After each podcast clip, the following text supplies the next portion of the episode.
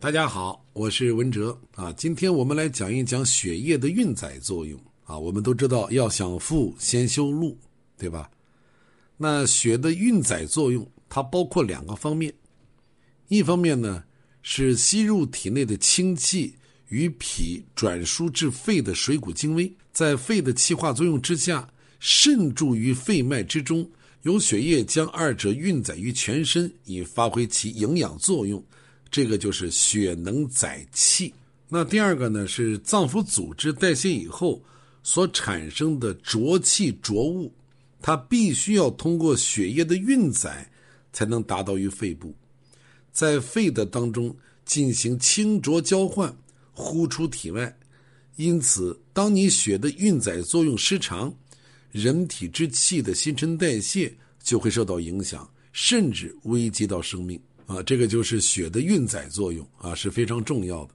那么我们昨天还提到了一个概念，就是血它和我们精神活动的关系啊，这个是我们平时好像比较忽略的啊，实际上也不难理解啊。血是我们精神活动的基本物质基础啊。我们讲的这个神呢，不是神话的神啊，不是神仙的神啊，这个精神的神。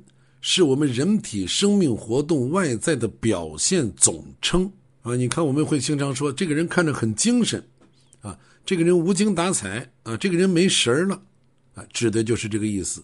神它不仅仅是我们脏腑生理功能的综合反应，而且它对我们脏腑的生理活动起着主宰的作用和调节的作用啊。神之功能的正常发挥。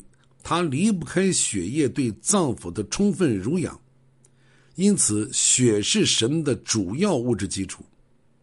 人的精神饱满、神志清晰、思维敏捷、情志活动正常等等，它都有赖于我们血气的充盈。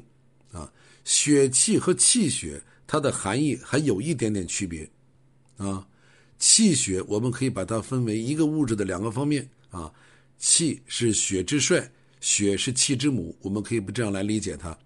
但是血气单指的是血的能量，血的功能，我们叫血气方刚。所以我们的精神是否饱满啊，神志是否清晰，情志活动是否正常，思维是否敏捷，它都有赖于我们血气的充盈、血脉的调和，包括血脉的畅利。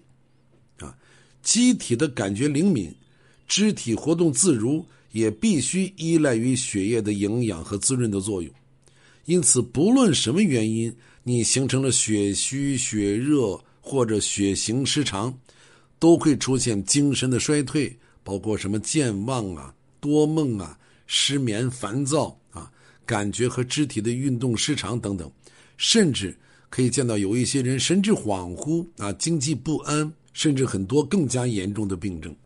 嗯，我们之前讲过。人之所以会生病，站到中医的角度来看，无外乎是四个字，叫正不压邪，啊，那要治病呢，也离不开四个字，叫扶正祛邪。那么当正不压邪，我们身体有了毛病，我们来看很多疾病其实也离不开四个字，叫气滞血瘀，对吧？那么明天我们就来讲一讲这个血，它在我们体内。到底是如何运行的？我们怎么样做才能不导致气滞血瘀？好，谢谢大家的收听，我们明天接着再聊。